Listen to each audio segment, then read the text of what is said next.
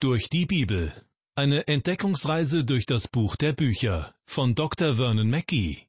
Ins Deutsche übertragen von Andreas Eitschberger und gesprochen von Kai-Uwe Wojczak. Ich heiße Sie herzlich willkommen zu einer weiteren Ausgabe von Durch die Bibel.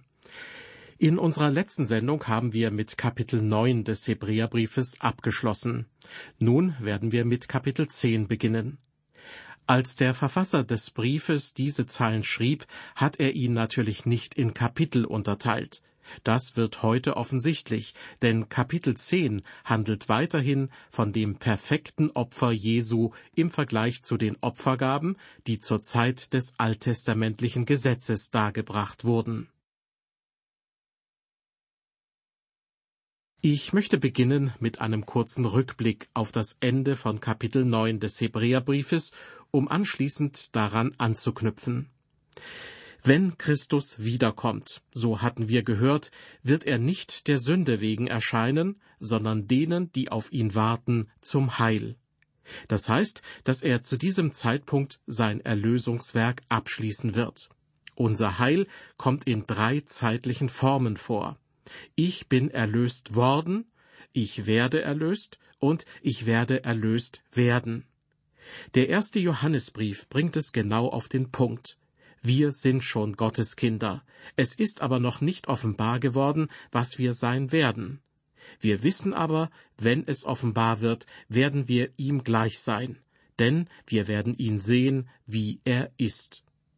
Das wird ein glorreicher Tag sein, auch für mich, selbst wenn Sie in der Gegenwart allen Grund haben, mit mir unzufrieden zu sein. Aber Gott ist ja noch nicht mit mir fertig. Bei einer Veranstaltung trat ein altes Mütterchen mit Kopftuch nach vorne und sprach, die meisten Christen sollten einen Pulli mit der folgenden Aufschrift am Rücken tragen. Ich bin kein gutes Beispiel für das Beste, das die Gnade Gottes erreichen kann. Eigentlich müsste das ja auf dem Rücken aller Christen stehen. Aber Gott ist mit keinem von uns bereits fertig. Dafür bin ich Gott zutiefst dankbar. Er wird ein zweites Mal nicht der Sünde wegen, sondern uns zum Heil erscheinen. Er wird uns erlösen. Er wird aber nicht wiederkommen, um die Sündenfrage für diejenigen zu klären, die ihn nicht angenommen haben. Für diese Menschen kommt er als Richter wieder. Wir beginnen jetzt mit Kapitel 10. Der Verfasser des Hebräerbriefes selbst hatte diese Unterteilung offenbar nicht im Sinn, denn er fährt einfach fort mit dem Thema des besseren Opfers. Die Unterteilung der Bibel in Kapitel und Verse wurde erst sehr viel später vorgenommen. Wir lesen also in Kapitel 10, Vers 1, Denn das Gesetz hat nur einen Schatten von den zukünftigen Gütern, nicht das Wesen der Güter selbst.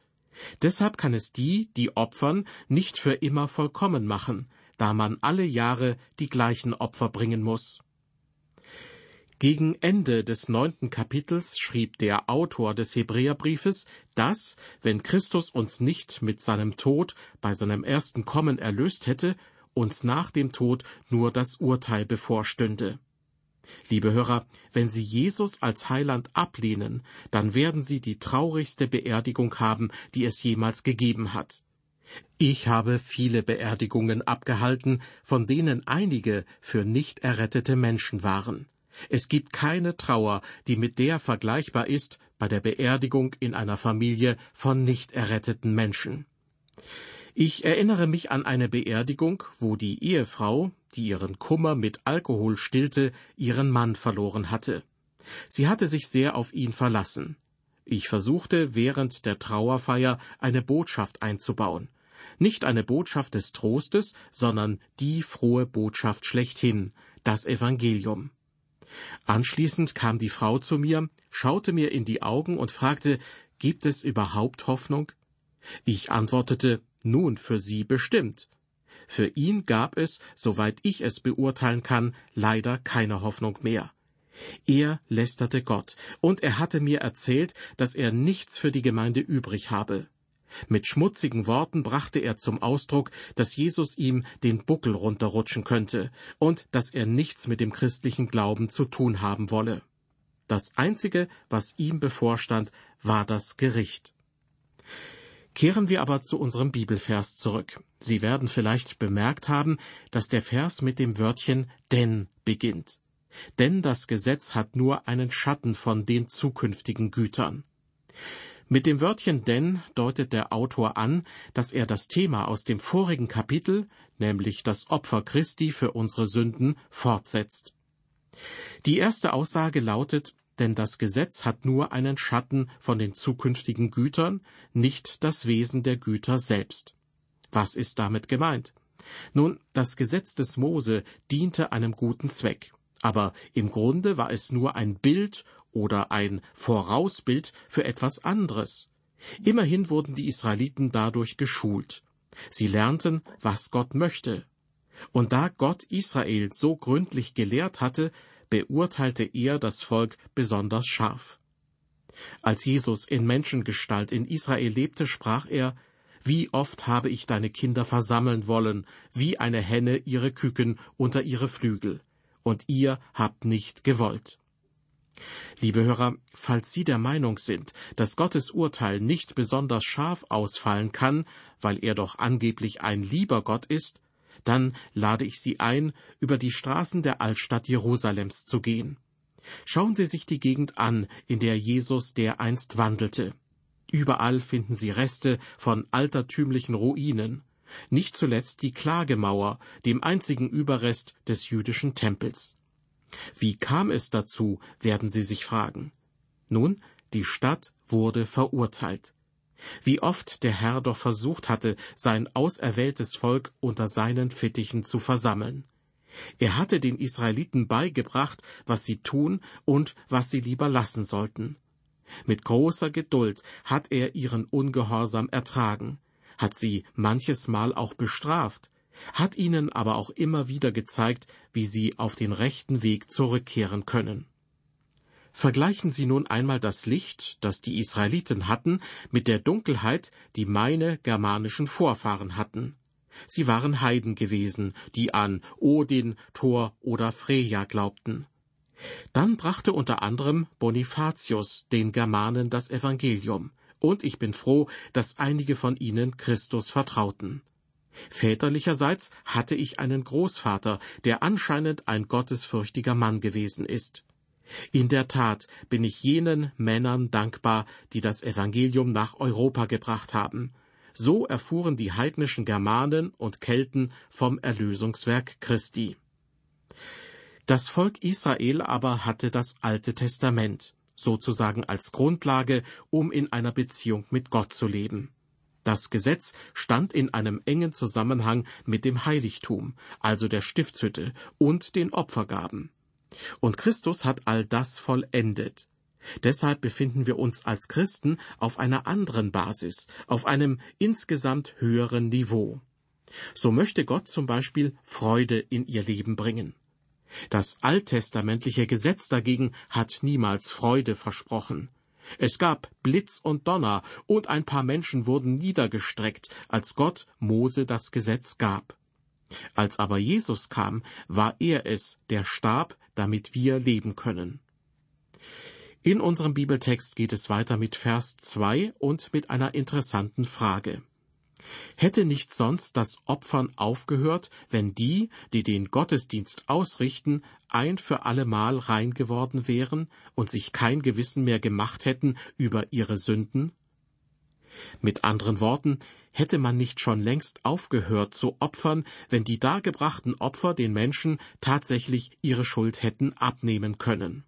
Ja, sicher, ein einziges Opfer hätte dann sogar genügt. Aber die Opfer, die wir aus dem Alten Testament kennen, waren dazu eben nicht in der Lage. Sie waren unvollkommen. Sie konnten das Sündenproblem nicht beseitigen. Sie waren im Grunde nur ein Hinweis auf denjenigen, der später mit seinem eigenen Leben für die Sünden der Menschen bezahlte. Gottes Sohn Jesus Christus. Ich finde es bemerkenswert, dass der Tempel in Jerusalem nur wenige Jahre nach dem Tod Christi zerstört wurde. Bis heute hat Israel keinen neuen Tempel errichten können. Der Dienst der Priester und das Darbringen von Opfern, alles das ist Geschichte. Es sieht auch nicht danach aus, dass es in nächster Zeit wieder einen Tempel geben wird. Nachdem Christus zur Opfergabe wurde, wurde der Tempel als Heiligtum nicht mehr benötigt. Als ich einmal in Jerusalem war, habe ich mich mit einem äußerst netten jüdischen Stadtführer unterhalten. Er zeigte mir ein Modell des Tempels im Maßstab 1 zu 50. Während wir es uns gemeinsam anschauten, fragte ich, was ich wahrscheinlich hätte unterlassen sollen, wo ist denn der Brandopferaltar? Er schaute mich etwas verdutzt an und antwortete, Ach, der ist doch Geschichte. Wir sind heute eine Religion der Ethik. Nun, viele Menschen haben eine Religion, die ethische Grundwerte vermittelt. Aber ich bin davon überzeugt, dieser Brandopferaltar und die Opfer, die dargebracht wurden, waren notwendig, um den Menschen vor Augen zu führen, dass sie Vergebung ihrer Sünden benötigen. Der Verfasser des Hebräerbriefes schreibt in Vers 2 unseres Bibeltextes, Hätte nicht sonst das Opfern aufgehört, wenn die, die den Gottesdienst ausrichten, ein für allemal rein geworden wären und sich kein Gewissen mehr gemacht hätten über ihre Sünden? In der Tat, sie hätten nicht länger Schuldgefühle oder ein Sündenbewusstsein gehabt. Aber das Darbringen der Opfer löste das Sündenproblem nicht endgültig, sondern im besten Fall hat es die Sehnsucht nach vollkommener Vergebung geweckt. Weiter geht es nun mit Vers 3. Vielmehr geschieht dadurch alle Jahre nur eine Erinnerung an die Sünden. Was diese Opfer in Wirklichkeit taten, war, die Israeliten daran zu erinnern, dass das Opfersystem notwendig, aber unvollständig war. Sonst hätten sie ja nicht immer wieder kommen müssen, um das Opferritual zu wiederholen. Die Opfer waren nur ein Anfang, ein Abbild oder ein Schatten dessen, was wirklich notwendig war. Das ist so ähnlich wie mit einem Haus. Auf Dauer wollen sie nicht nur im Schatten eines Hauses leben, sondern sie brauchen das Haus auch selbst. Weil es so wichtig ist, möchte ich das, was der Verfasser des Hebräerbriefes aufgeschrieben hat, noch einmal in einem Satz zusammenfassen. Die Opfer hätten nicht wiederholt werden müssen, wenn sie vollständig gewesen wären. Wenn zum Beispiel eine Person behauptet, sie wäre von einer Krankheit geheilt, aber sie nimmt trotzdem noch stündlich ihre Medizin ein, dann ist diese Person in Wirklichkeit nicht geheilt. Und wenn ein Mensch immer wieder aufs Neue ein Opfer darbringt, dann ist dieser Mensch nicht von der Sünde geheilt. Es ist Christus, der ein für allemal zu dem einen Opfer wurde. Die alttestamentlichen Opfer erinnerten Jahr für Jahr an die Sünden. Jahr für Jahr haben die Israeliten das Versöhnungsfest gefeiert. Aber was hatte das zu bedeuten? Die Antwort kam erst, als Jesus auf dem Berg Golgatha Tetelestai, es ist vollbracht, ausrief. Erst dann, liebe Hörer, war es wirklich vollbracht.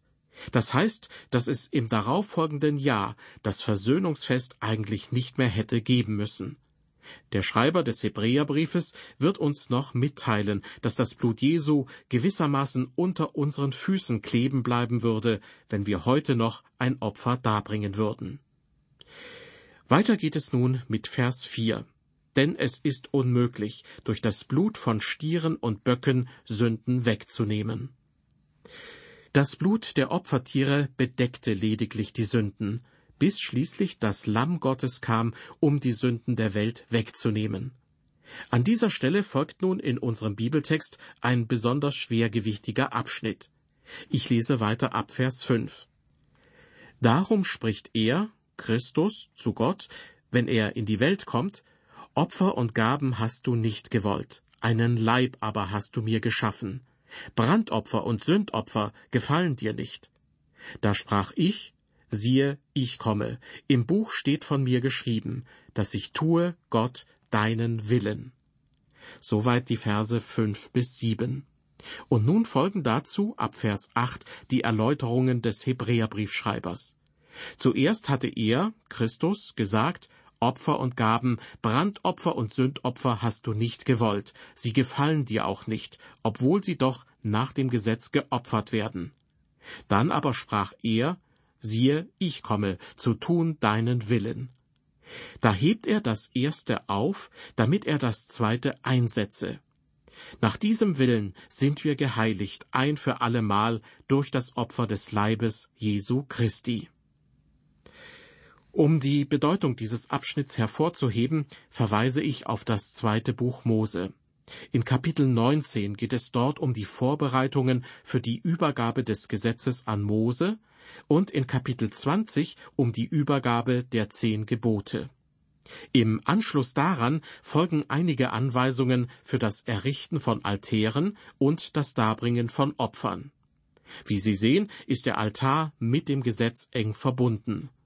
In Kapitel 21 stoßen wir schließlich auf einen Abschnitt, der inhaltlich irgendwie nicht dorthin zu passen scheint. Und doch gehört dieser Abschnitt für mich zu den schönsten der ganzen Bibel. Mose hat das Gesetz erhalten und Gott spricht nun zu ihm, dies sind die Rechtsordnungen, die du ihnen vorlegen sollst. Wenn du einen hebräischen Sklaven kaufst, so soll er dir sechs Jahre dienen. Im siebten Jahr aber soll er freigelassen werden, ohne Lösegeld. Kleine Zwischenbemerkung, das war eine wirklich barmherzige Regelung.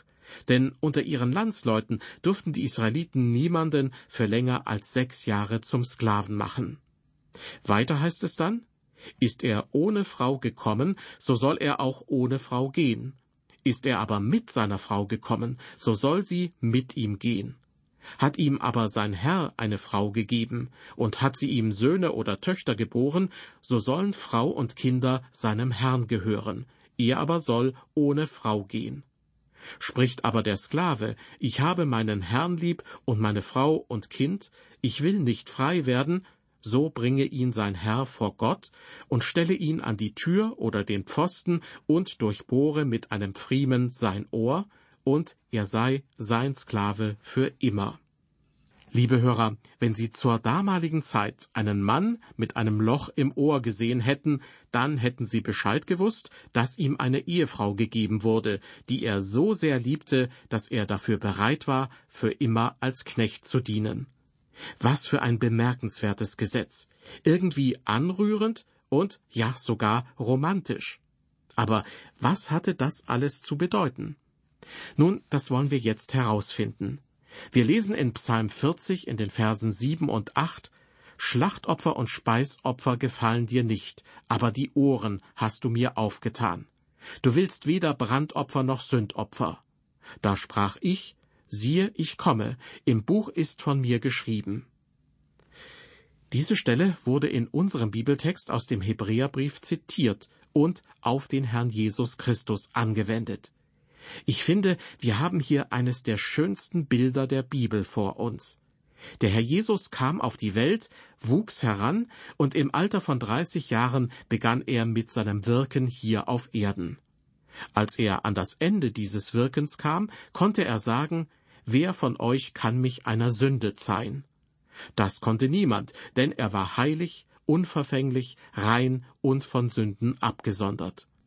Er hätte sich jeden Tag von dieser Erde verabschieden können, um in den Himmel zurückzukehren. Er hätte dann aber diese Welt, auch Sie und mich, der Knechtschaft der Sünde überlassen. Aber er liebte uns, und Gott liebte die Welt so sehr, dass er seinen eingeborenen Sohn gab. Somit wurde ihm nicht einfach nur das Ohr mit einem Pfriemen durchstochen, sondern er erhielt stattdessen einen Leib, wie wir es vorhin schon aus dem Hebräerbrief gehört haben. Wozu, fragen Sie sich vielleicht? Für den Tod, damit er am Kreuz sterben konnte. Nach diesem Willen sind wir geheiligt ein für allemal durch das Opfer des Leibes Jesu Christi, heißt es dazu in Hebräer 10, Vers 10. Schauen wir noch einmal auf den Sklaven zur Zeit des Alten Testaments. Wenn ein Herr seinem Sklaven eine Ehefrau gab und er sie lieb hatte, hatte er die Möglichkeit, bei ihr zu bleiben, musste dafür aber weiterhin Sklavendienst leisten. In ähnlicher Weise wurde dem Herrn Jesus Christus die christliche Gemeinde als Braut gegeben. In seinem Gebet, das in Johannes 17, Vers 9 aufgezeichnet ist, sprach der Herr bezüglich seiner Braut zu seinem Vater, ich bitte für die, die du mir gegeben hast, denn sie sind dein. Liebe Hörer, der Herr hat uns lieb. Er hat für uns den Preis bezahlt. Das Interessante an der Sache ist aber, dass er nicht versklavt geblieben ist. Er hat die Sklaverei der Sünde beendet. Er ging zurück zur Rechten der Majestät in der Höhe. Eines Tages wird er uns endgültig von der Sünde befreien, damit wir bei ihm sein können. Nur er vermochte dies. Für mich ein Grund zu großer Freude. Eindeutiger kann es die Bibel wohl kaum ausdrücken. Jesus ist als perfektes Opfer für uns gestorben. Nur durch die Annahme dieses Opfers unsererseits erhalten wir Erlösung und die Hoffnung, eines Tages im Himmel bei ihm zu sein. So hat es Gott schon seit Urzeiten geplant. Sein Plan ist noch nicht vollendet, aber der Großteil davon schon. Wir warten nur noch auf Jesu Wiederkehr als Herrscher und Richter dieser Welt. Wir können uns dem Ausruf Maranatha, Herr, komm bald wieder anschließen oder ihn bitten, noch ein Weilchen zu warten. Falls Ihnen die zweite Option als eigennützig oder fast sogar gotteslästerlich erscheint, dann warten Sie ab, was Jesus selbst dazu zu sagen hat. Das erfahren Sie in unserer nächsten Sendung. Bis dahin wünsche ich Ihnen den Segen Gottes.